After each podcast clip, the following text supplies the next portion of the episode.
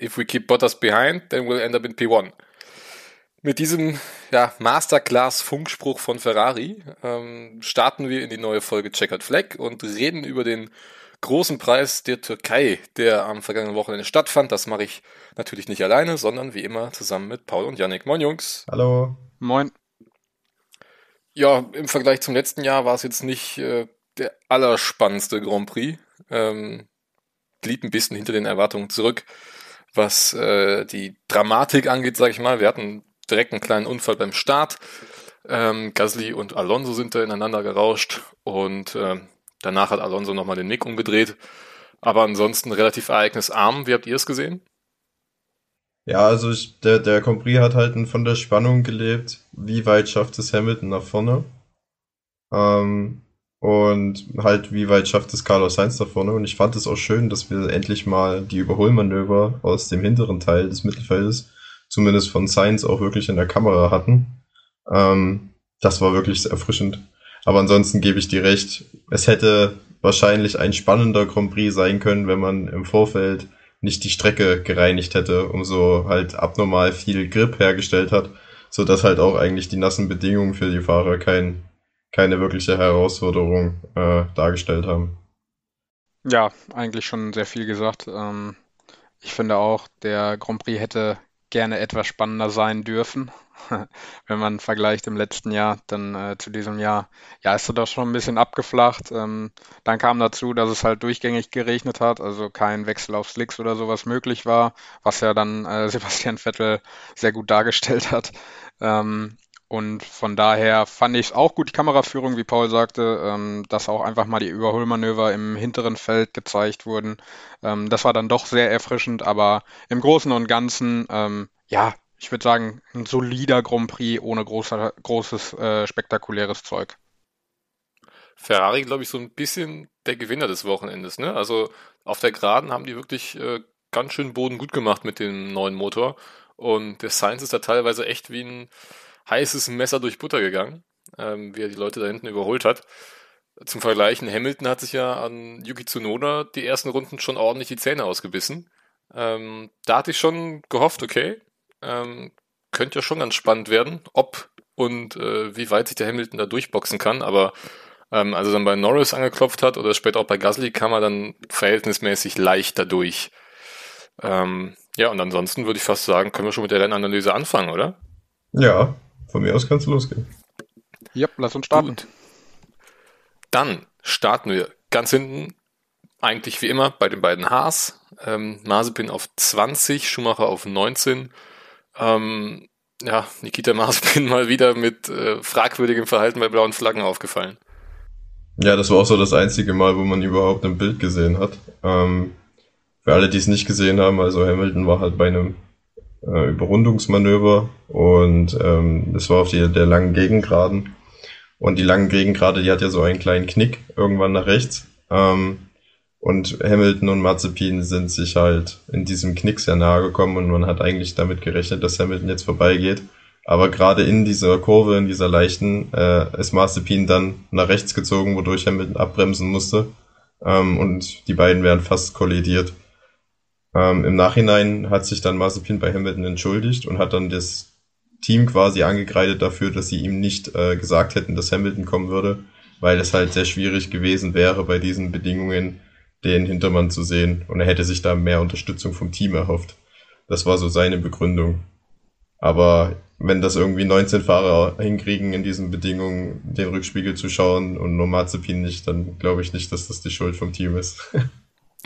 Also der, man hat gesehen, dass er einfach überfordert ist, mit dieser Situation überrundet zu werden. Und äh, das zeigt er ja jetzt nicht nur in diesem Rennen, sondern das zieht sich ja durch die ganze Saison irgendwie so ein bisschen durch. Ähm, von daher, ja, eigentlich, eigentlich sein, sein Fehler und äh, das aufs Team ja, abzuwerfen, ist, glaube ich, nicht die beste Art. Aber auch nichts, was uns jetzt noch großartig überraschen würde. Ne? Eben. Ähm, stattdessen äh, Mick Schumacher hat es sehr gut hinbekommen, äh, Platz zu machen. Und ähm, hatte zwischenzeitlich, glaube ich, sogar dann sechs Sekunden dadurch auf Mazepin verloren, ähm, weil er eben immer sehr brav rübergezogen ist. Ich glaube, zu brav kann man hier nicht sagen, weil er ist nun mal im mit Abstand langsamsten Auto und äh, was soll er sich da jetzt noch großartig in den Weg stellen? Und ähm, er hat dann dafür aber um Platz 19 kämpfen. Ich glaube, das hat einfach keinen Sinn. Deswegen hat er da alles richtig gemacht, vor allem weil er sich ja dann danach den Mazepin sowieso noch geholt hat. Und ich glaube, am Ende war es fast eine halbe Minute zwischen den beiden. 24 wieder Sekunden. der Unterschied. 24 Sekunden. Und im Qualifying hat er ihn auch wieder äh, blamiert, kann man fast sagen. Da waren es auch wieder drei Sekunden. Ähm, hat es ins Q2 geschafft. Ähm, nach Frankreich zum zweiten Mal. Diesmal konnte er auch sogar noch wirklich ein paar Runden drehen in Q2. Äh, wurde dann leider durch einen abgeflogenen Lance Stroll behindert auf seiner letzten Runde. Ähm, vielleicht wäre dann sogar noch ein bisschen mehr drin gewesen als Platz 14. Ähm, ja, letztendlich aber dann im Rennen getroffen von Alonso und damit war das Rennen dann eigentlich auch schon wieder hinüber. Ja, aber eigentlich schade. Jetzt hat Mick endlich mal eine gute Qualifying-Position gehabt mit Platz 14 und hätte zumindest ein bisschen kämpfen können im Rennen, aber dann halt Alonso mit einem sehr übermotivierten Manöver und ihn da abgeräumt. Ähm, kann Mick nichts dafür. Alonso hat sich auch im Nachgang entschuldigt, ähm, sportsmanlike und ja, es ist halt ärgerlich. Es hätte bestimmt ein paar gute Zweikämpfe werden können, gerade auch mit Daniel Ricciardo und Carlos Sainz, die ja von ganz hinten gestartet sind. Da hätte man Mick vielleicht auch ein bisschen mehr im Bild gehabt, aber ja, also Mick hat wieder einmal gezeigt, dass er ein Riesentalent ist und dass er bei Haas die klare Nummer eins ist und ja, Mazepin Daseinsberechtigung liegt halt wirklich nur noch am Geld. Ja, ich glaube, dem ist nichts hinzuzufügen. Interessant fand ich ja, dass äh, Mick Schumacher jetzt mehrfach am Wochenende betont hat, dass das Ziel über die Saison auf jeden Fall noch ist, Punkte einzufahren. Ähm, Günther Steiner hat damit, ja, wie man es kennt von ihm, mit so einem verschmitzten Lächeln drauf reagiert, ähm, dass Ziele ja schon angebracht sind, aber man muss eben auch realistisch bleiben. Also Punkte einplanen sollte man nicht. Ähm, Wenn es durch irgendein Chaosrennen irgendwie zustande kommt, nimmt man die natürlich gerne mit, aber ähm, man weiß bei Haas schon ganz genau, dass man in diesem Jahr nicht mehr mit Punkten rechnet, ähm, stattdessen sich eben aufs nächste Jahr konzentriert und dann hofft, dass man da mit dem besseren Auto dann auch regelmäßiger um Punkte kämpfen kann. So viel zu Haas. Ähm, da machen wir weiter mit dem nächsten deutschen Fahrer, Sebastian Vettel, auf 18 ins Ziel gekommen. Ähm, ja, viel riskiert und viel verloren, ne? Ja, war kein gutes Wochenende von Vettel. Also schon im Qualifying ähm, vom Teamkollegen geschlagen nur Elfter geworden und dann im Rennen ging es auch nicht wirklich nach vorne. Da hatte Lance Stroll auch die bessere Pace als er. Und ja, Sebastian Vettel war dann der erste Fahrer oder auch der ein und auch der einzige Fahrer, der sich dann äh, dazu entschieden hat, mal auf Trockenreifen zu gehen. Und das war eine grandiose Fehlentscheidung. Also er hatte wirklich gar keinen Grip und musste dann nach einer Runde das Abenteuer abbrechen und sich wieder die Intermediates holen.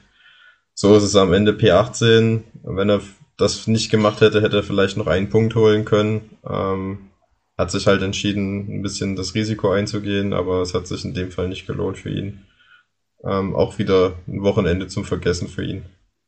Ja, vor allem, es waren ja eigentlich auch so seine Bedingungen, ne? Also er mag ja den Regen oder die nassen Bedingungen sehr gerne und dass äh, der Teamkollege dann doch so stärker ist, habe ich gar nicht erwartet, wobei man ja auch sagen muss, knapp in der Quali rausgeflogen, äh, knapp weitergekommen überhaupt in Q2.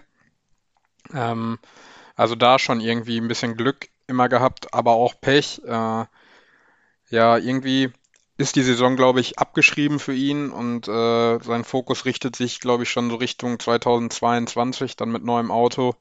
Ähm, und ich glaube, das ist auch so das, was ihm jetzt auch noch überbleibt, weil ich glaube nicht, dass der Aston Martin noch groß konkurrenzfähig in den äh, verbleibenden Rennen sein wird.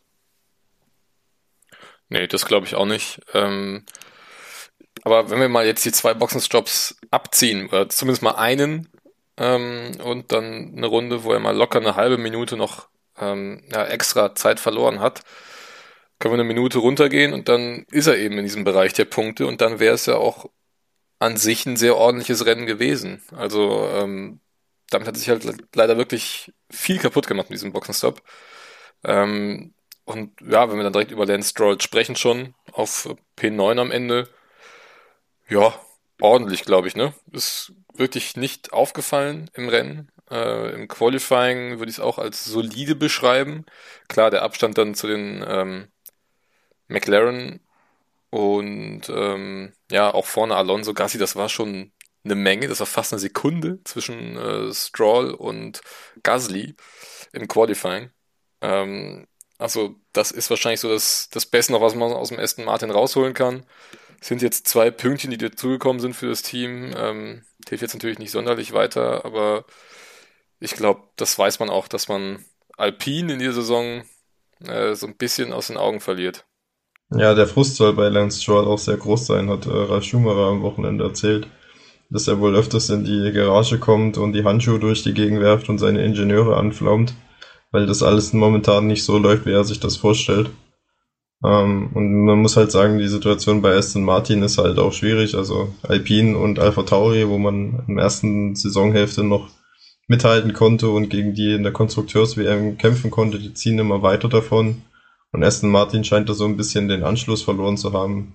Jetzt haben wir auch die Williams, die da regelmäßig noch mit vorne dabei sind, zumindest im Fall von George Russell. Und ja, irgendwie ist so Aston Martin nach der, nach der Sommerpause irgendwie ein bisschen auf den absteigenden Ast geraten bräuchten ja, jetzt mal wieder ein starkes Ergebnis, um da einen Gegenschwung einzuleiten.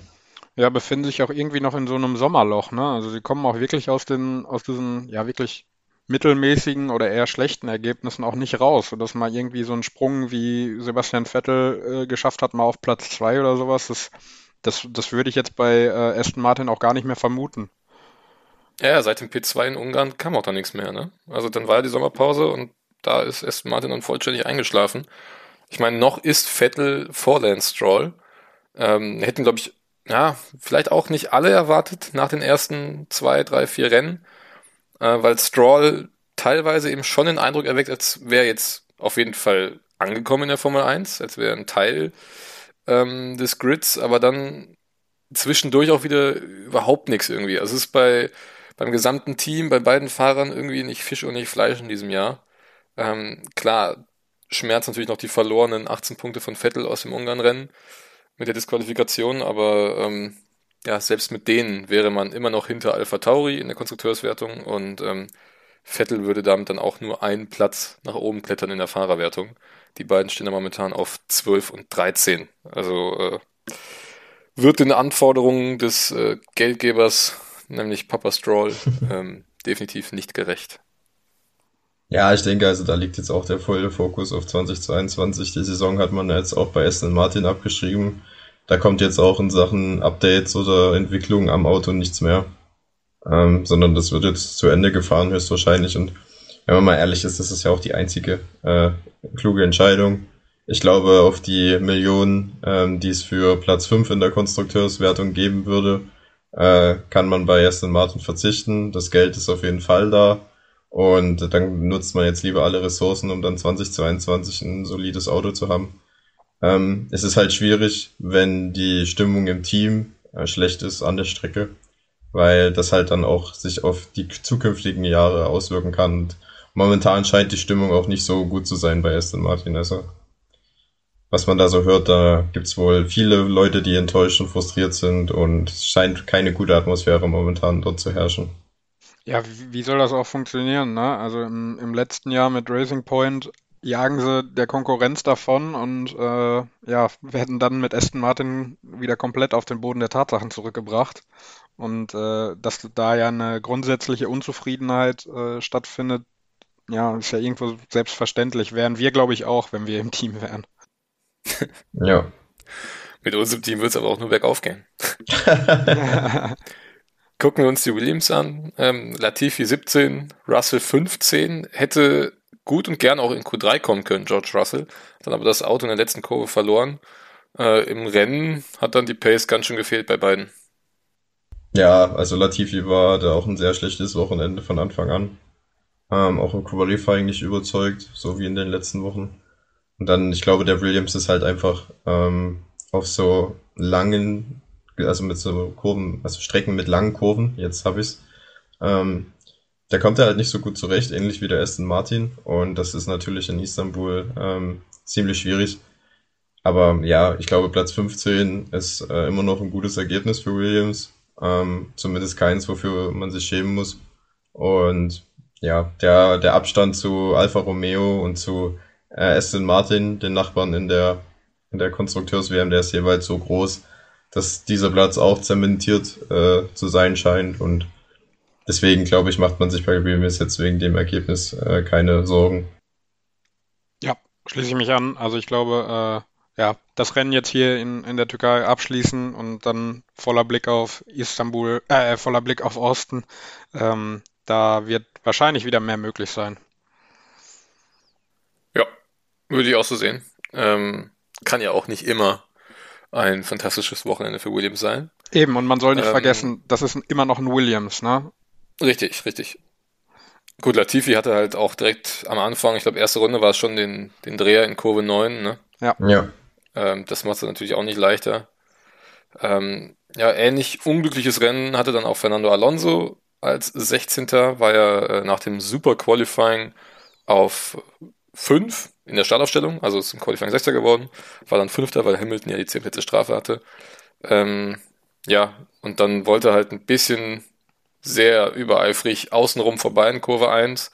Da waren dann aber innen schon Perez und Gasly. Und dann geht halt irgendwann der Platz aus. Gasly trifft ihn, Alonso dreht sich.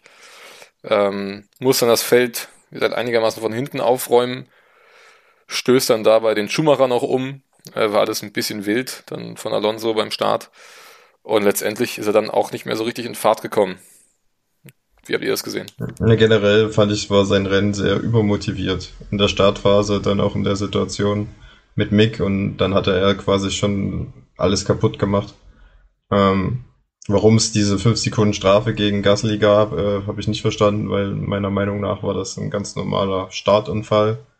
Wenn man halt zu dritt in die Kurve geht, dann geht halt irgendwann der Platz aus. Ähm, Gasly ist auch nur seine Linie gefahren, also er ist jetzt nicht nach drüben gezuckt und hat äh, Alonso da irgendwie von der Strecke ge gerammt. Ähm, deswegen, der konnte ja auch nicht weiter nach links, ja, war der Perez. Genau, also der Gasly hatte gar keine Chance irgendwie das äh, zu vermeiden, weswegen ich halt auch diese fünf Sekunden gegen ihn nicht verstehe. Aber bei Alonso war halt, ja, ich glaube, da war halt die, der Eifer zu groß, nach dem sehr starken Qualifying endlich mal wieder aufs Podium zu kommen. Ähm, statistisch gesehen ist Fernando Alonso auch in dieser Saison bisher der erfolgreichste Fahrer, der noch nicht auf dem Podium stand. Ähm, weswegen ich halt auch glaube, dass ja, Fernando Alonso da so ein bisschen ähm, übermotiviert versucht hat, den Podestplatz zu erzwingen. Äh, und ja, am Ende ist es halt komplett nach hinten losgegangen. Ich glaube, es wurde im Vorfeld einfach sehr viel darüber gesprochen, äh, dass Fernando Alonso wahrscheinlich der Keypoint ist für Lewis Hamilton, dass er ihn nicht vorbeilassen soll und äh, er lieber Max mag und so ein Quatsch. Und äh, das hat sich ja dann in der ersten Kurve dann auch direkt erledigt. Ähm, ja, noch anschließend zu der Strafe mit Gasly ähm, kann ich dann, äh, bin ich bei Paul, kann ich auch nicht verstehen. Für mich auch ein ganz klarer Rennunfall. Ähm, warum es dann auf der anderen Seite für äh, Alonso keine 10 Sekunden Strafe gibt, äh, als er Mick gedreht hat, das kann ich nicht verstehen, weil da war es, finde ich, sehr eindeutig. Ähm, aber gut, ist jetzt sein Glück. Äh, ja, auch, wie ihr sagt, ein bisschen übermotiviert und äh, nächstes Rennen sollte er sich auf seine eigenen Fahrkünste wieder konzentrieren. Ja, können wir, glaube ich, so stehen lassen. Ähm, auf 14 dann Yuki Tsunoda, ich hatte es eben schon angesprochen, eigentlich eine tolle Startphase gehabt, ähm, konnte sich da gut mit Hamilton duellieren. Ähm, aber wenn man mal zurückguckt nach Russland, da gab es ein relativ ausgeglichenes Wochenende bei Alpha Tauri. Also sowohl Qualifying als auch Rennen waren Tsunoda und Gasly relativ eng beisammen.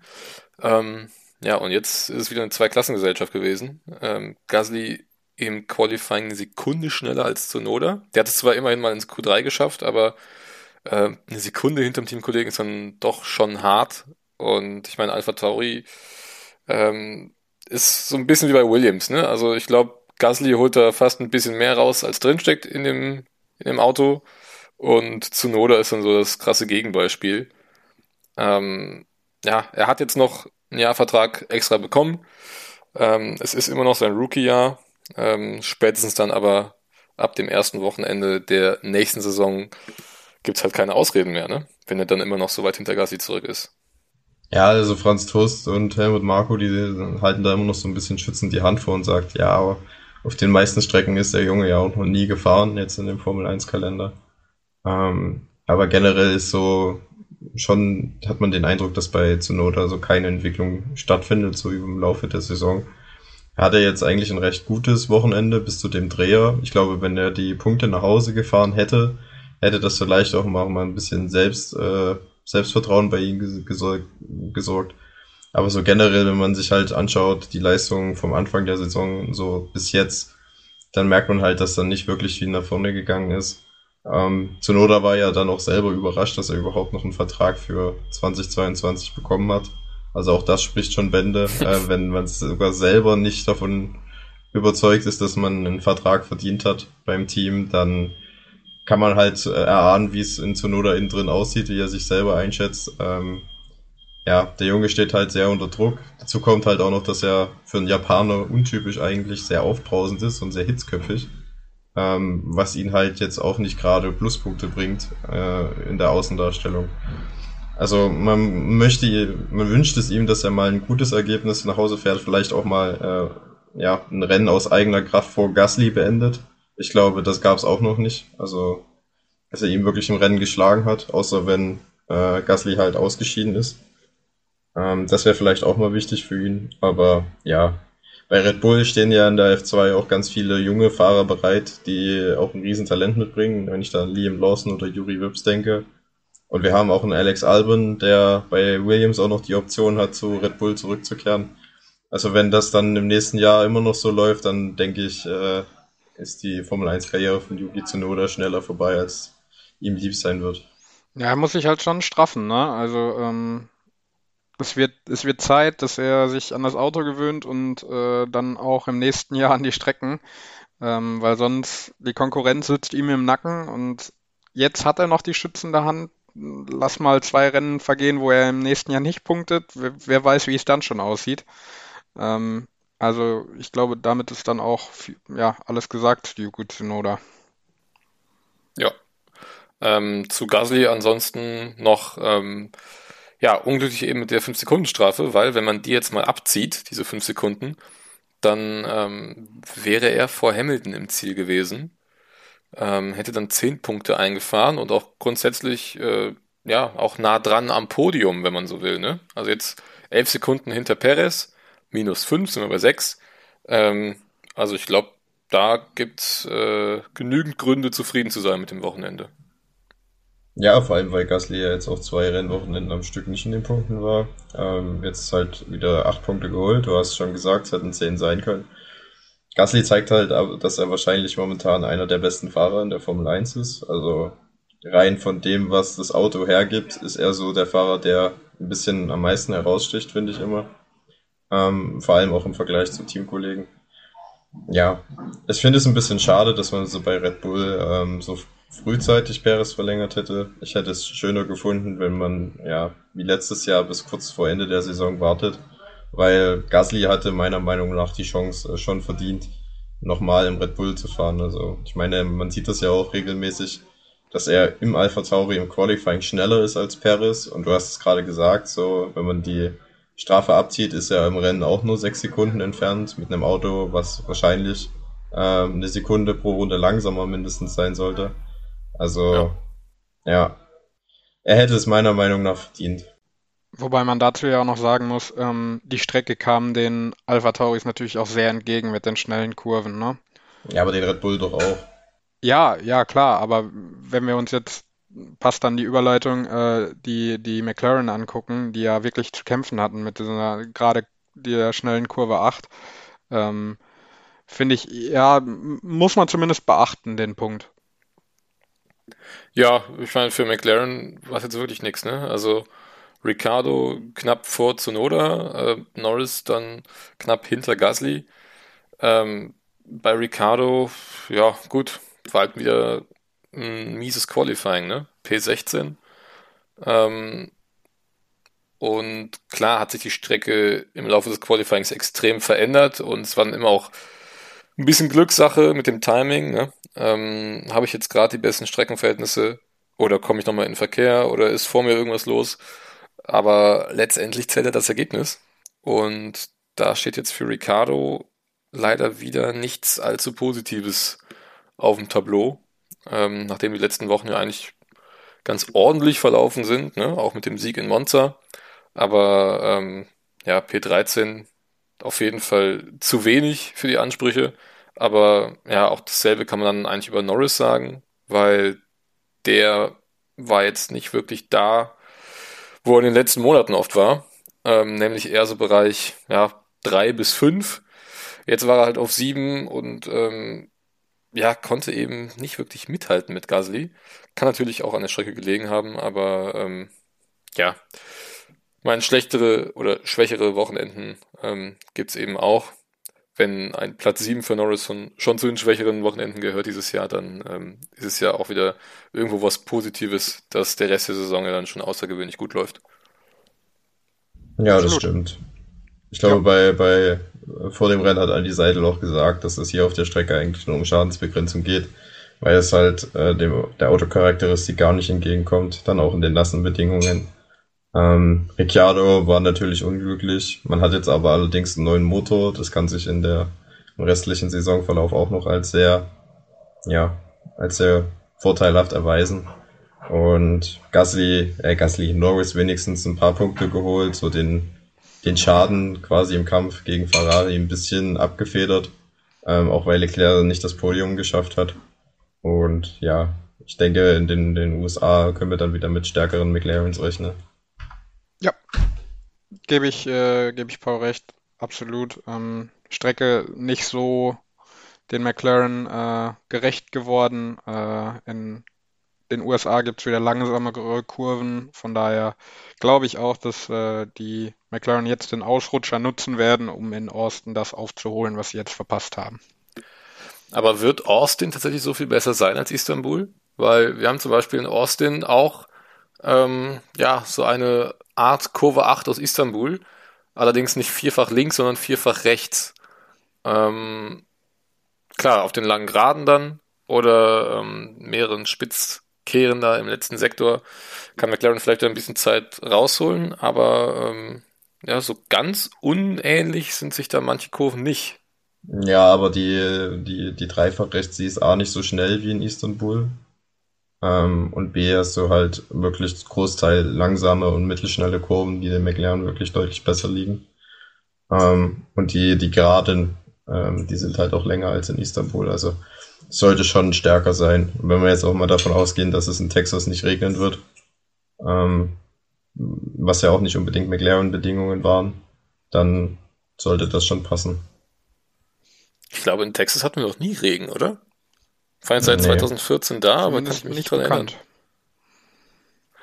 Dann ähm, kommen wir jetzt zu unserem Lieblingsteam, was die Nachbereitung der Rennen angeht, ähm, nämlich Alfa Romeo. Giovinazzi 11, Raikön 12, äh, Bitte, ihr habt das Wort. Ja, was soll man groß sagen? Also war irgendwie ein sehr unauffälliges Wochenende von Alfa Romeo. Ähm, ausnahmsweise mal. ja, ausnahmsweise. Aber diesmal war es extrem unauffällig, weil es halt auch nichts Negatives gab.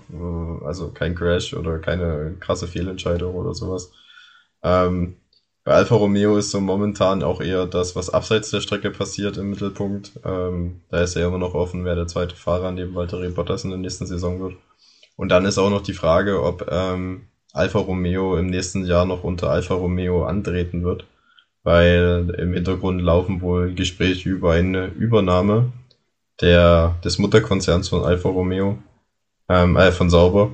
Und ja, man munkelt, dass die Andretti-Familie da wohl großes Interesse haben soll, ähm, die den Rennstall zu übernehmen und dass die Entscheidung für den zweiten Fahrer auch deshalb noch nicht getroffen worden ist, um halt ja die Wünsche von Andretti mit berücksichtigen zu können hinsichtlich der Fahrerpaarung. Ähm, und was da ja ganz interessant ist, dass jetzt Romain Grosjean ähm, Testfahrten für Andretti gemacht hat in der Indica-Serie diese Woche. Ich weiß nicht, ob er da jetzt in der Indica äh, zu Andretti wechseln soll, will. Bin ich nicht ganz so tief drin, muss ich ehrlich sagen. Aber ähm, ich hatte auch schon wieder davon gelesen, dass sich äh, Grosjean dann jetzt eventuell auch nochmal Hoffnung machen kann auf dem Platz in der Formel 1. Ah, und das wäre natürlich, ja, äh, das wäre natürlich ein dickes Ding. Ja, das wäre ein ganz dickes Ding. Auf jeden Fall. Ah, das kann ich mir eigentlich auch nicht vorstellen, dass wenn Andretti das übernimmt. So viele talentierte Fahrer in der Formel 2, die besser sind als Grosjean wahrscheinlich. Aber na Ja, gut, aber man weiß es talentierte nicht. Ne? Fahrer in der Formel 2, die besser sind als äh, Mazepin oder Latifi. Ja, aber Aber Grosjean bringt ja keinen. große Geld mit? Nee, eben nicht. Nee, wahrscheinlich nicht. Ja, wer weiß. Aber äh, ich würde mich schon auf die Memes freuen, wie Grosjean dann irgendwie aus dem Feuer rausspaziert und dann I'm back. Ja. Aber an sich war es ja ein ordentliches Rennen von beiden Alfa Romeos, ne? Also wenn man bedenkt, dass sie da im Qualifying nur hinten auf 18 und 19 rumgekrebst sind und ähm, dann aber auf 11 und 12 Für ins mich, Ziel gekommen sind Für mich- und vor allem, wenn man bedenkt, ja, sofort, Janik, Ja. ähm, wenn man bedenkt, Ocon ist ja auch auf dem Zahnfleisch, also auf der letzten Rille des Reifens ins Ziel gekommen, eine Runde länger und äh, vielleicht hätten sie den dann auch noch bekommen. Ähm, dann wäre es immerhin mal ein Pünktchen gewesen, aber 11 und 12 denke ich auch ein solides, sehr solides Rennen. ja, für mich äh, tatsächlich die beste Teamleistung neben den Ferraris äh, an diesem Wochenende, denn die sind ja wirklich gut nach vorne gekommen und äh, auch wenn sie jetzt keine Punkte geholt haben, ich meine, kaufen können sie sich davon nichts, ähm, aber äh, ich finde schon, dass da ein positiver Trend in diesem Rennen zu sehen war. Bei beiden. Ja, es, Ja. es ging vor allem mal nach vorne und nicht nach hinten. Ne? Eben. Also das, das ist schon mal viel wert gewesen, das stimmt. Ja, aber damit ist dann auch schon wieder alles gesagt gefühlt, zu Alfa Romeo. Ähm, deswegen geht's weiter mit Esteban Ocon. Äh, zehnter Platz und der Einzige, der es geschafft hat, ohne einen Boxenstopp das Rennen zu beenden. Ähm, ich weiß nicht, ob ihr das Bild nach dem Rennen gesehen habt. Die Reifen Ja. waren sowas von Brutal. runtergekaut. Ja. Ähm, meinte auch danach im Post-Race-Interview, also noch eine Runde länger und äh, die Reifen wären wahrscheinlich auseinandergefallen. Ähm, richtig starkes Reifenmanagement von ihm. Ähm, auch wenn Hamilton dann äh, im Interview nach dem Rennen ein bisschen flapsig gesagt hat, ja, wenn Ocon es geschafft hat, hätte ich auch nicht an die Box fahren müssen. Ähm, aber war, glaube ich, schon sehr ordentlich, ne? Vor allem, nachdem ja Ocon im Qualifying nur Zwölfter wurde, Alonso Fünfter und Ocon sagt dann ja, wir haben einfach gerade nicht die Pace. Ähm, ein paar Fragezeichen bei mir aufgeworfen, aber naja, äh, im Rennen hat er es dann eben durch das Tire Management wieder rausgeholt und immerhin noch einen Punkt geholt am Ende. Ja, ich glaube, bei, ähm, bei Alpine gibt es ein Problem, dass die Daten der beiden Fahrzeuge nicht über, übereinstimmen. Also da ist, es ist die Performance-Daten bei Alonso sind irgendwie immer besser als die von Ocon. Und keiner weiß warum. Also da scheint es wohl irgendwo ein Problem im Chassis zu geben. Ähm, weswegen äh, Ocon das auch gesagt hat. Aber ja, also ich glaube, Alpine ist dann mit dem Wochenende nicht zufrieden. Die Ausgangslage war deutlich besser als das Endresultat. Und wenn Ocon nicht, ja, die 56 Runden überstanden hätte auf einem Intermediate-Satz, wäre es wahrscheinlich gar keine Punkte geworden. Ähm, so nimmt man noch einen Zähler mit, äh, distanziert sich noch ein bisschen von Aston Martin, aber ja, ich glaube, zufrieden wird man trotzdem nicht sein. Ja, schließe ich mich Paul an und äh, würde sagen, wir können weitergehen. Ja, äh, ganz kurz vielleicht noch. Also ich glaube, das ist nämlich auch eine Sache von unterschiedlichen Setups. Äh, Ocon meinte nämlich vor dem Rennen, dass Alonso mehr oder weniger mit dem Baseline-Setup fährt. Heißt es, äh, ja, ist, wenn man so will, das Standard-Setup. Und bei Ocon versucht man äh, hier noch was zu ändern und da noch was zu ändern, weil er eben nicht mit diesen Baseline-Einstellungen so gut zurechtkommt wie Alonso. Und äh, da kommt man dann aber wohl auch nicht wirklich weiter. Ähm, also da sieht man dann halt mal wieder, ne? Wenn der andere Fahrer das Sagen hat im Team, dann kann es wirklich schwer werden, wenn das Auto einfach nicht auf die äh, persönlichen Vorlieben ähm, im Fahrstil abgestimmt ist. Und damit muss Ocon eben jetzt gerade noch zurechtkommen.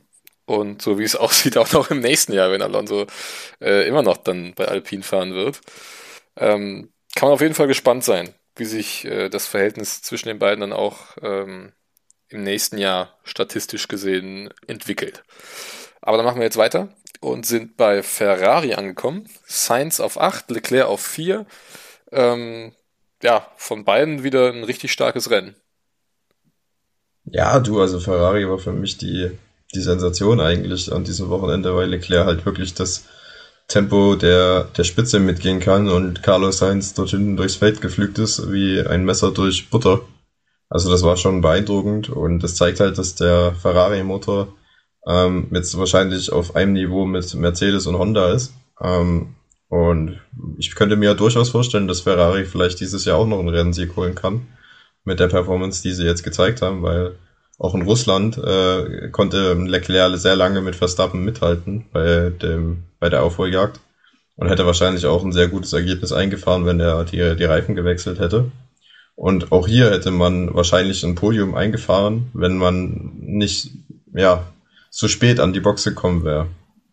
Dann wäre man ja, wahrscheinlich definitiv. vor Perez gelandet. Und ja. Ich meine, am, am, Ende waren Leclerc und Perez nur dreieinhalb Sekunden auseinander, ne? Also wenn er zehn Runden früher an die Box geht, dann ist das Ding äh, safe, das Podium. Ja, und er, man, man muss sich mal vor Augen halten, er war länger nahe näher an Verstappen dran als Verstappen an Bottas. Ähm, und das zeigt dann halt auch, was für, was für eine Pace der Ferrari in Istanbul hatte. Und dieser, dieser neue Ferrari-Motor, der, der soll ja angeblich sechs Zehntel bringen. Und wenn man sich so die Leistung anschaut jetzt in den letzten beiden Rennen, dann kann man das glauben, dass der, dass da wirklich ein Riesenschritt nach vorne ist. Ja, das wollte ich gerade auch sagen. Also der Motor äh, scheint ja wirklich zu funktionieren, den die Ferraris da neu äh, an Charles Leclercs Auto angebracht haben und auch äh, was Carlos Sainz in dem Rennen geschafft hat, äh, sollte man auch nicht vergessen. Ähm, ist ja, ist ja auch nicht ohne, gerade in dem Ferrari. Ähm, ja, sehr gutes, sehr gutes Rennen und ich hoffe, es geht so weiter für die Ferraris.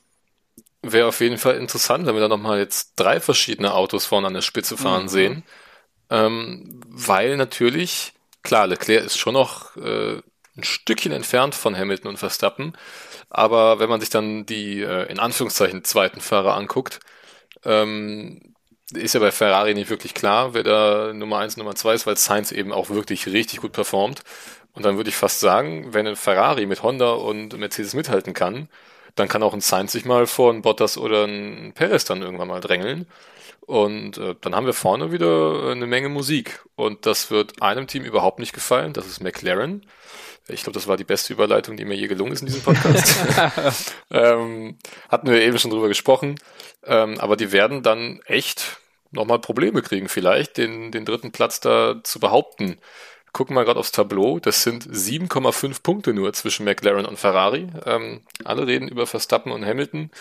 Natürlich auch zu Recht. Aber ich finde den Kampf um Platz 3 in der Konstrukteurswertung auch extrem spannend. Ja, das ist es. Und äh, du hast gesagt, es wäre schön, wenn drei Teams um den Sieg kämpfen. McLaren hat ja auch schon gezeigt, dass sie auf manchen Strecken wirklich siegfähig sind, also Monza ja. und äh, Russland als die jüngsten Beispiele. Und ähm, dann haben wir vielleicht sogar den Fall, dass wir wieder vier Teams haben, die um Siege kämpfen können, vielleicht auf einigen Strecken. Ähm, und überleg mal, Austin ähm, ist jetzt auch nicht so Ferrari-fremd, würde ich mal sagen. Ne? Ja. Also wenn der Motor jetzt auf der Geraden gut aufgeholt hat, dann ist Austin da ähm, eine ordentliche Strecke für und langsame Kurven liegen äh, den Italienern ja auch in diesem Jahr. Definitiv. Ja, also da könnte noch einiges gehen. Ich denke auch an Brasilien als eine Strecke, die für die Ferrari mhm. sehr stark sein könnte. Ja. Ähm, ja, wo es dann wieder schwierig wird, werden dann die Wüstenrennen, ne? Ja, ja. Abu Dhabi können natürlich dann, ja. Wo ja. das Layout dann nicht ganz so dem Ferrari äh, entspricht. Aber, ja, gut, aber das wird man ja sehen. Ja, also Charles Leclerc hat auch gesagt, dass äh, am Setup auch noch was gegangen wäre, äh, wo man vielleicht noch mehr Rundenzeit hätte finden können, weil sie mit sehr wenig Abtrieb wohl gefahren sind. Äh, und natürlich in so nassen Bedingungen ist halt mehr Abtrieb besser. Ähm, und wer weiß, was passiert wäre, wenn das Auto wirklich optimal auf die Bedingungen eingestellt gewesen wäre. Hätte er vielleicht das Ding auch gewinnen können. Ähm, also bei Ferrari hat man wirklich einen guten Sprung gemacht und ich äh, freue mich, dass sie wieder vorne mit dabei sind, weil ja, es ist halt in der Formel 1 muss Ferrari halt um Siege kämpfen. Sonst fehlt irgendwie was. Das ist absolut richtig. Um Siege gekämpft haben stattdessen ähm, mal wieder Red Bull und Mercedes. Ähm, ja, Hamilton ähm, mit der Strafe eben von Platz 11 ins Rennen gegangen. Hat sich schon ordentlich nach vorne gekämpft, aber ähm, ja, der Weg zur Spitze war dann doch ein bisschen zu weit. Am Ende dann wieder ähm, Strategie-Drama, will ich es fast nennen. Ähm, da hat sich Hamilton wieder so ein bisschen gewehrt gegen die Vorschläge ähm, von der Boxencrew, beziehungsweise von der Boxenmauer. Ähm, ist dann seiner Meinung nach ähm, unnötigerweise zum Reifenwechsel reingegangen und danach ähm, ja, hat er dann eben nicht mehr vorne angreifen können. Am Ende war es Platz 5 für ihn, während Bottas endlich mal wieder seit Russland 2020 ähm, ein Rennen gewinnt. Ja, und, das auch absolut verdient, ne? Genau, wollte ich gerade auch sagen, Paul. Sorry. Ja, also das war ja wirklich sehr dominant. Äh, Verstappen hatte auch gar keine Chance, irgendwie mal anzugreifen. Äh, Bottas hat das kontrolliert. Und nachdem wir ja uns erinnern daran, wie Bottas letztes Jahr in Istanbul unterwegs war, mit, ich glaube, drei oder vier Drehern in dem Rennen und äh, Platz 15 ins Ziel gekommen ist, dann ist das schon eine ganz schön starke Leistung, dass er dieses Rennen im Nassen ähm, so kontrolliert dominiert hat.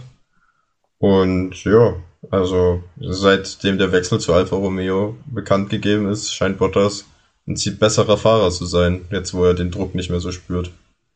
Ja, er wirkt gelöst, ne? Also irgendwie kann er frei auffahren. Man sieht auch, finde ich, in den, in den Post-Interviews, der lacht, der äh, hat auf einmal Freude, weil irgendwie, ja, ich glaube, der Druck einfach von ihm abgefallen ist. Und äh, ich weiß nicht, ob ihr das hinterher gesehen hattet. Äh, Toto ist auch extra nochmal zu ihm hingegangen und hat äh, ja wirklich seine Glückwünsche ihm ausgesprochen und äh, hinterher dann auch noch äh, bei dem Siegerfoto mit dem ganzen Team äh, ja eine große Sektflasche auf alle gesprüht, wo, äh, wo Toto Wolf dann hinterher auch nochmal die halbe Sektflasche dann von Valtteri Bottas über den Kopf gekriegt hat.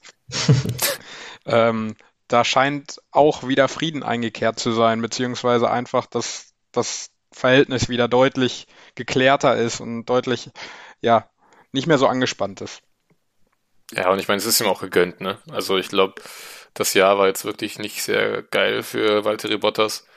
Und ähm, das wird schon eine Genugtuung sein, das Ding hier gewonnen zu haben.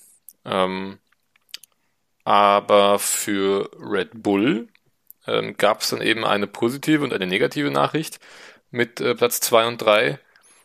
Denn ähm, Verstappen ist zwar wieder vorbeigegangen an Hamilton, aber ähm, mehr Punkte gesammelt hat tatsächlich Mercedes an dem Wochenende mit 36. Red Bull hat nur 33 geholt. Ähm, und damit ist der Abstand jetzt nochmal ein Ticken größer geworden. Sind jetzt 36 Punkte Unterschied zwischen Mercedes und Red Bull. Ähm, da muss Red Bull also schon noch ein bisschen nachlegen. Ähm, mal abseits von der gelungenen äh, Special Livery. Wie fandet ihr das Wochenende von Red Bull?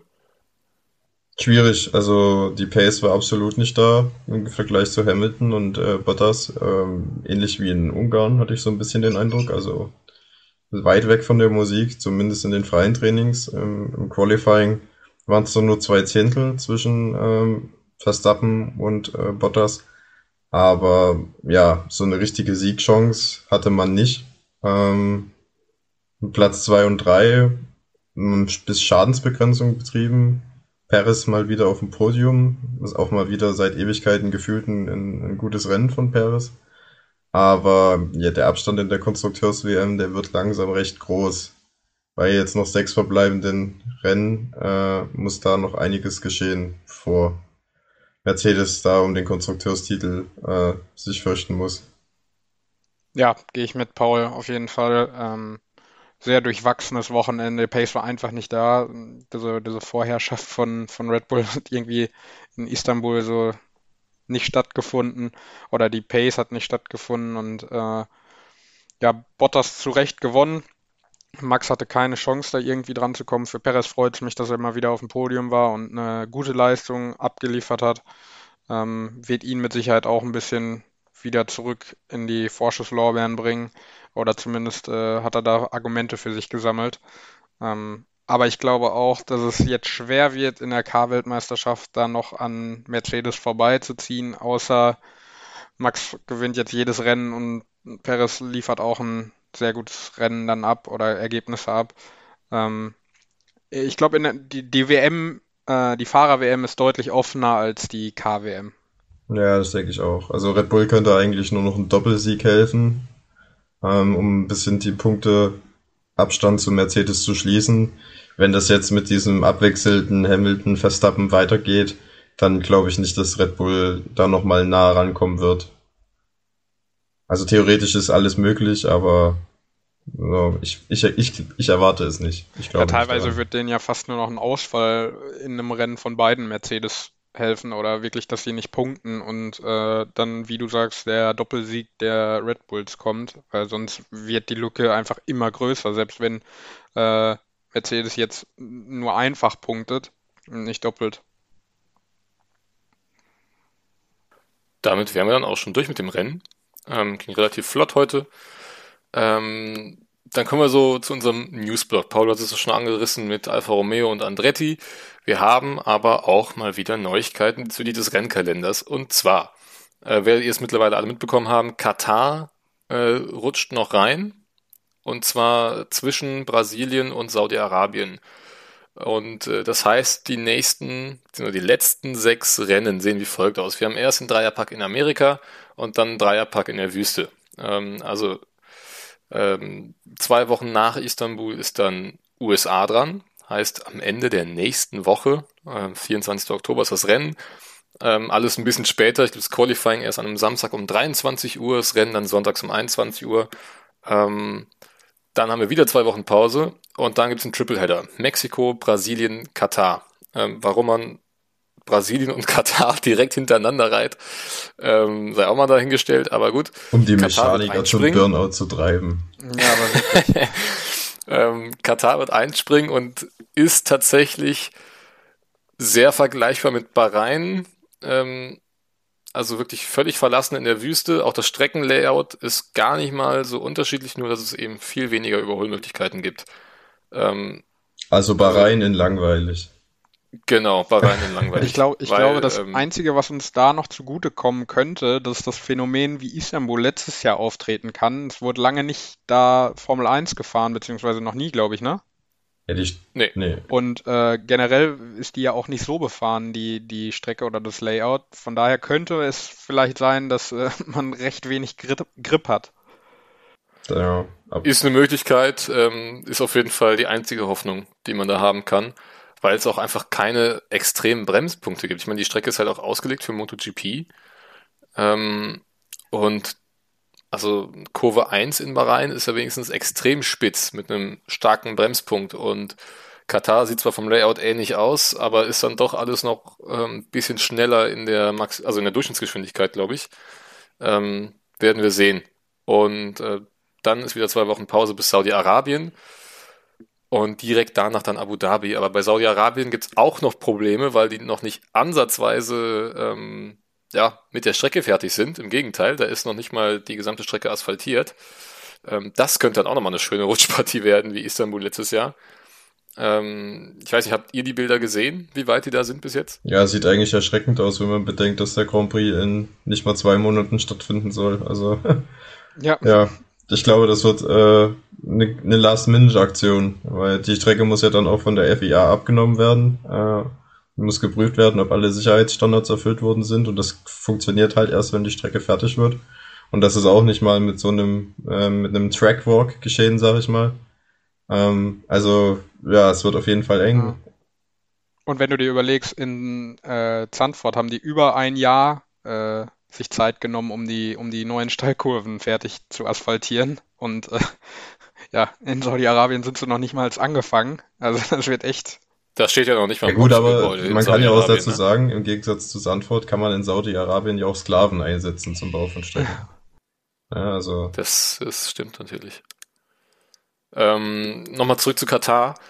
Ähm, Katar hat nicht nur den Ersatztermin für dieses Jahr bekommen, sondern wird ab 2023 auch noch einen 10-Jahres-Vertrag erhalten in der Formel 1. Also ähm, nächstes Jahr sind sie Stand jetzt nicht im Rennkalender aber dann eben ab 2023 bis einschließlich 2032 wird die Formel 1 in Katar gastieren. Ähm, ja, ich glaube, politisch gesehen sind wir da alle einer Meinung, dass das äh, ja, eine absolute Schwachsinnsentscheidung ist. Ähm, und dann kann sich die Formel 1 den Slogan We Race as One auch äh, vollständig dann hinter die äh, Haare schmieren. Ja, das, das war doch von das letzte, an Also wirklich die letzten drei Rennen der Saison in Katar, Saudi-Arabien und Abu Dhabi stattfinden zu lassen. Ähm, noch mehr kann man den Vogel eigentlich gar nicht abschießen. Ja, es wird immer unglaubwürdiger, ne? Also ähm, die großen Themen der, der Formel 1, äh, vielfältige äh, Gesellschaft und äh, ja, das, das passt nicht mehr. Das ist äh, irgendwie ich finde die Entwicklung, das hat man glaube ich auch schon mal äh, hier im Podcast irgendwie erschreckend, dass man immer mehr auf die äh, neuen Strecken in, in Fernost beziehungsweise in den Arabien, äh, arabischen Ländern äh, zugeht und diese ganzen Traditionsstrecken jetzt, wo ich auch sehe, ich meine, Frankreich ist natürlich so ein Ding, aber wenn das auch rausfällt und dafür ein, äh, ja, eine Strecke aus den Emiraten gewählt wird, das ist, äh, wo soll das noch hingehen? Du, Frankreich wäre absolut geil, wenn die in Magny-Cours fahren würden und nicht in Le Castellet. Ganz genau. Also, ja, ganz genau. ähm, das Ding ist halt, dass irgendwie das Kerngeschäft oder ich sag mal, das Kerngebiet war früher in der Formel 1 war immer Europa und du hattest halt, ich sag mal, ein Drittel aller Rennen äh, fand außerhalb von Europa statt und zwei Drittel fanden in Europa statt. Weil es halt auch eigentlich ein europäischer Sport ist, so von der Herkunft her. Und mittlerweile ist es eher so, dass wir nur noch ein Drittel der Rennen in Europa haben und der Rest äh, halt, ja, im Ausland, um halt die Formel 1 als globalen Sport weiter zu vermarkten. Das Ding ist halt, dass das Produkt Formel 1 darunter halt richtig leidet, weil diese ganzen neuen Strecken, auch mit diesen, mit den Aus, äh, mit dem Asphaltzonen, mit den, mit den Auslaufzonen, die absolut überdimensional sind. Die Strecken, die haben keine, keinen Charakter mehr. Die haben auch keine Tradition und wenn wir jetzt mal ehrlich sind, äh, wenn man eine Veranstaltung wie Sandford mit einer Veranstaltung wie Bahrain oder Abu Dhabi vergleicht, ähm, dann ist es doch für den Fan und für das Spektakel Formel 1 viel, viel besser, wenn du in sowas wie Sandford regelmäßig fährst. Ähm, aber ja, ne, die, die Scheiß, die wedeln halt mit der Kohle und die, die Formel 1 ist am Ende halt auch nur ein Unternehmen. Ähm, und das ist halt schade. Ja, das ist halt das Problem, ne? Also ich meine, wenn es in äh, Katar oder Saudi-Arabien wenigstens Motorsport begeisterte Leute gäbe, ähm, aber die Tribünen sind da halt auch überhaupt nicht gefüllt, wenn die Formel 1 da fährt. Und man fährt halt wirklich nur da, weil da die großen äh, Geldgeber, wie jetzt zum Beispiel Aramco, ähm, ist eine arabische Ölfirma, die seit letztem Jahr ähm, großer Sponsor der Formel 1 ist, ähm, natürlich muss man dann halt auch deswegen irgendwann mal in Saudi-Arabien fahren. Aber damit verschreckt man, glaube ich, äh, auf Dauer die Fans. Und dann ist halt die Frage, was ist der Formel 1 wichtiger? Das äh, Geld aus dem Nahen Osten oder ähm, ja, die Treue der Fans? Und da entscheidet man sich gerade und ich denke auch, da hat Stefano Dominicali einen sehr großen Anteil daran, ähm, eher gegen die Fans. Ja, ja was apropos traurig ist. Entscheidung gegen die Fans. Ähm, es wurde jetzt auch offiziell bekannt gegeben, dass ab nächstem Jahr äh, das Sprint Qualifying oder das Sprintformat an sieben bis acht Rennen äh, im Kalender stattfinden soll. Es soll halt geändert werden, also es soll äh, ein bisschen losgelöster vom Rest des Wochenendes sein, damit die, ja, die Fahrer halt auch ein bisschen Risiko eingehen äh, in, dem, in dem Sprintformat. Und vor allem soll der Pole-Sitter nicht mal derjenige sein, der das äh, Sprintrennen quasi als erstes beendet. Äh, allerdings die Entscheidung, das jetzt äh, an sieben bis acht Rennwochenenden zu machen, finde ich halt relativ schwierig. Also entweder mache ich es halt ganz oder ich mache es gar nicht. Und äh, ja. dieser, dieses, das ist wieder nichts nix halbes und nichts Ganzes, weil ja, ich weiß, wenn es so drei Rennen werden, so wie diese Saison, wo man sagen kann, okay, das ist so eine Art Highlight, ähm, dann wäre es gut, aber wenn das jetzt bei einem Drittel stattfindet, ähm, finde ich es schwierig, weil dann ist es irgendwie ein bisschen verzerrend. Wenn du halt zwei Drittel hast, die im normalen Format und dann äh, ein Drittel mit dem Sprintformat, ähm, das ist irgendwie, ja. Ja, und da blickt dann halt auch einfach der Gelegenheitszuschauer nicht mehr durch. Ja, genau. Also das macht es halt noch komplizierter man, man merkt ja jetzt schon, wir haben drei Sprintrennen oder es wird das dritte Sprintrennen wird noch kommen, ähm, haben wir gesehen oder werden wir noch sehen und äh, wir sprechen jetzt schon über Innovationen im nächsten Jahr beziehungsweise äh, Änderungen und sowas. Ähm, ich meine, wir sind nur drei Motorsportfans, aber daran sieht man ja schon, dass es irgendwie irgendwie nicht ganz ausgereift ist, die Idee. Nee, ist nee nicht, absolut also. nicht. Ich meine, das hat er ja auch selber noch gesagt, ne? Ja. Ähm, dass es vielleicht noch ein bisschen abgewandelt werden könnte.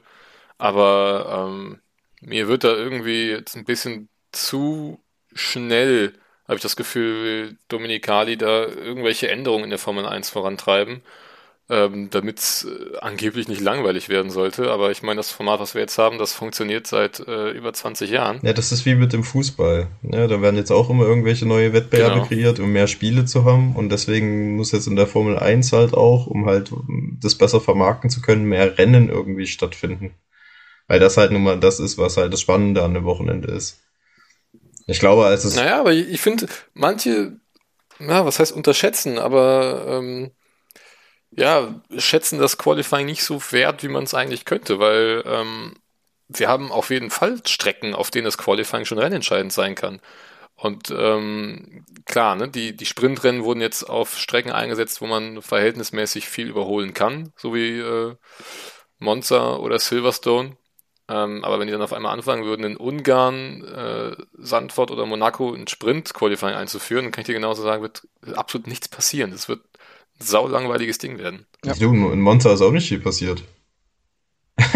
wenn ich da das Sprint Gut, das habe ich nicht gesehen. Also das, das, war zum größten Teil aber, ähm, Formationsfahren. Also, ja. war ja halt. Naja, aber in Monza hast du wenigstens die Möglichkeit zu überholen. Ja. Also, wir halten ja, euch da auf jeden Fall auf dem Laufenden, liebe Hörer und ja. Hörerinnen. Nach, wenn, wir, wenn wir uns wieder beruhigt haben.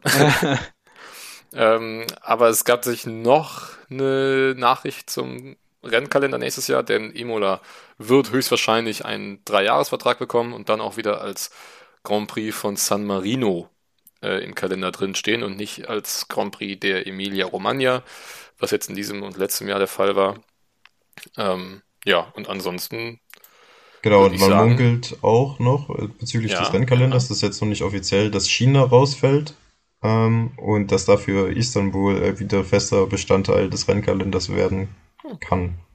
Sicher ist auf jeden ja. Fall, dass äh, ja, dass Portimao äh, ab der nächsten Saison nicht mehr Teil des Rennkalenders ist. Schade eigentlich. Das steht schon fest? Das steht, also das steht so gut wie fest. Ja, also ist noch nicht offiziell, aber man, was man so hört, dann steht das relativ fest, ja. Ich mochte die das Strecke sehr gerne in Portimao. Ja. Ja, ich auch. Ja. Also es kann sein, dass zwischen, äh, dass halt wegen Corona wieder Rennen ausfallen, dann könnte Portimao vielleicht wieder eine Rolle spielen, aber so jetzt im vorläufigen Rennkalender, der jetzt die Woche, glaube ich, veröffentlicht werden wird, ähm, mhm. ist es, steht es nicht drin. Ja, also ich meine, Australien steht ja auch wahrscheinlich wieder sehr auf der Kippe dann für nächstes Jahr, ne? Ja. Das ich weiß halt nicht, wie gerade die Strecke, die man ersetzen könnte. Die Corona-Situation in Australien momentan ist. Ja, ist immer noch sehr, sehr, sehr, sehr streng. Okay. Ähm, von daher, also mich würde es wundern, normalerweise ist es ja auch immer am Anfang der Saison. Ähm, ich weiß jetzt gar nicht, Janik, du hattest ja letztens mal äh, auch einen vorläufigen Rennkalender gesehen. Ich weiß jetzt gar nicht mehr auswendig, wo Australien da war. Ja, ich gucke mal ähm, schnell. Aber wenn, wenn Australien jetzt wieder für Anfang der Saison geplant ist, ich glaube, das war da am, als drittes Rennen oder so eingeplant, oh. äh, nach Bahrain und äh, Imola oder was das war. Ja, ich hab's. Ähm, ja. Als Australien, als drittes Rennen, 10. April Richtung. Ja, also sehe ich noch nicht. Ich meine, ich lasse mich da gern äh, überraschen, positiv, aber ansonsten wäre das dann vielleicht wieder eine Möglichkeit für Portimao reinzurutschen. Ne? Aber also, ich meine, die Strecke ist modern und sie ist gut und das hat man momentan nicht so häufig auf der Welt. Also warum Portimao wieder rauskegeln? Ich verstehe es ja. nicht. Weil Portimao nicht äh, so viel Geld hinlegen kann. Das ist das genau ja. das gleiche Problem, was äh, wir in Deutschland haben. Da ja. wird der, der Grand Prix auch nicht von der Regierung finanziert und ist für die Streckenbetreiber alleine halt nicht stemmbar. Und ich meine, Hockenheimring hat eine Menge geile Rennen produziert in den letzten Jahren. Ja. Absolut, ja. Ist halt eigentlich auch ein Unding, dass die Formel 1 nicht in Deutschland fährt. Und ich hatte letztens ja, äh, ein, ein, Interview gelesen mit äh, Stefan Domenicali, das war schon, das ist schon zwei Wochen oder so her, wo er auch nochmal auf den Deutschland Grand Prix ähm, darauf angesprochen wurde und nochmal gesagt wurde, in Deutschland würde man ja gerne, aber man kann sich halt nicht leisten. Und dann hat Stefano Dominicali halt äh, gesagt, ja, am Beispiel Sandford sieht man, dass man halt auch in Europa geile Rennen veranstalten kann, die sich auch für die Streckenbetreiber finanziell lohnen. Und damit war das Thema so für ihn beendet. also ich, wow. ich rechne, rechne nicht, dass wir bald mal wieder einen Deutschland Grand Prix haben. Was eigentlich absurd ist, wenn man sich vorstellt, dass Mercedes äh, als deutscher Hersteller seit Jahren irgendwie Serienmeister äh, ist und das mit Audi ein zweiter deutscher Hersteller ähm, jetzt auch schon an die Pforte klopft. Ähm, dass ja, es da kein Deutschland auch, gibt. Äh, ja, mit Mick Schumacher jetzt auch wieder eine neue Fan-Ära aufbrechen könnte in Deutschland. Also ähm, ich verstehe es nicht, ne? Äh, die Tribünen wären auf jeden Fall voll, da bin ich mir ziemlich sicher. Ähm, dass das dann wirklich mehr kostet, als man am Ende halt einnehmen kann. Gut, den Staaten in, in Asien wird es egal sein. Ähm, alles auf jeden Fall sehr, sehr traurig. Ja, vielleicht öffnet ja unser neuer Verkehrsminister dann das Portemonnaie und. Äh, ja, wenn Andi Scheuer noch eine Möglichkeit braucht, im Amt zu bleiben, äh, vielleicht mal so ein Rennen finanzieren. Habt ihr sonst noch was? Nein. Nee. Dann wären wir durch für heute. Ähm, Wird es gleich ganz pünktlich eine Stunde sein, wenn wir fertig sind. Ähm, wir müssen noch bleibt nichts zum mehr zu Tippspiel. Wir müssen noch zum Genau. Tippspiel. Stimmt, das. Tippspiel. Das Tippspiel, das wichtig. Tippspiel. Nein. Ja, weiß, dass du ich, ich letzter möchte bist, einfach gar nicht mehr darauf aufmerksam machen, weil ich da so abgeschlagen letzter bin. Du bist gar nicht mehr so abgeschlagen, letzter, denn du hast mich nämlich überholt an diesem Wochenende. Guck an, guck an. Denn du hast einen äh, zweiten Platz von Max Verstappen getippt. Das bringt dir einen Punkt. Äh, Paul hat äh, einen dritten Platz von Sergio Perez getippt. Und ich habe eine Nullrunde hingelegt. Ähm, macht in der Gesamtwertung einen, einen Stand bei Chris von 9 Punkten, bei Paul von 11,5 und bei mir von 8,5. Hui. Damit habe ich mir das Recht ertippt, nun zu starten. und ich habe während der Folge habe ich einfach schon mal so ein bisschen drüber nachgedacht und äh, sehe und hoffe auf einen Sieg von Max Verstappen, äh, einen zweiten Platz von Lewis Hamilton und äh, da ich hoffe, ähm, dass die McLaren zurückfinden in die Erfolgsspur, sehe ich äh, Lando Norris auf Platz 3. Ähm, bei mir, ich habe mich äh, fast so ein bisschen überflügeln lassen von unserer, von unserer Ferrari-Lobeshymne. Ähm, konnte mich jetzt aber doch wieder ein bisschen bremsen und würde tippen. Hamilton auf 1, äh, gefolgt von Max Verstappen und Charles Leclerc. Ja, also ich habe mich von der Ferrari Lobeshymne mitreißen lassen und ich tippe äh, Verstappen auf 1, Leclerc auf 2 und Hamilton auf 3. Gut. Darf ich jetzt die letzten Worte einleiten? Ja, du Gut, darfst. dann äh, ja, wisst ihr eigentlich mittlerweile selber, wie unsere letzten Worte aussehen. Danke fürs Zuhören, danke fürs Einschalten. Äh, gebt uns gerne Feedback auf allen bekannten Social Media Kanälen. Und dann würde ich sagen, hören wir uns in zwei Wochen. Jungs, ihr dürft. Ja, macht's gut. Genau, bleibt gesund und wir hören uns in zwei Wochen wieder. Ciao, ciao. Ciao, ciao. Ciao.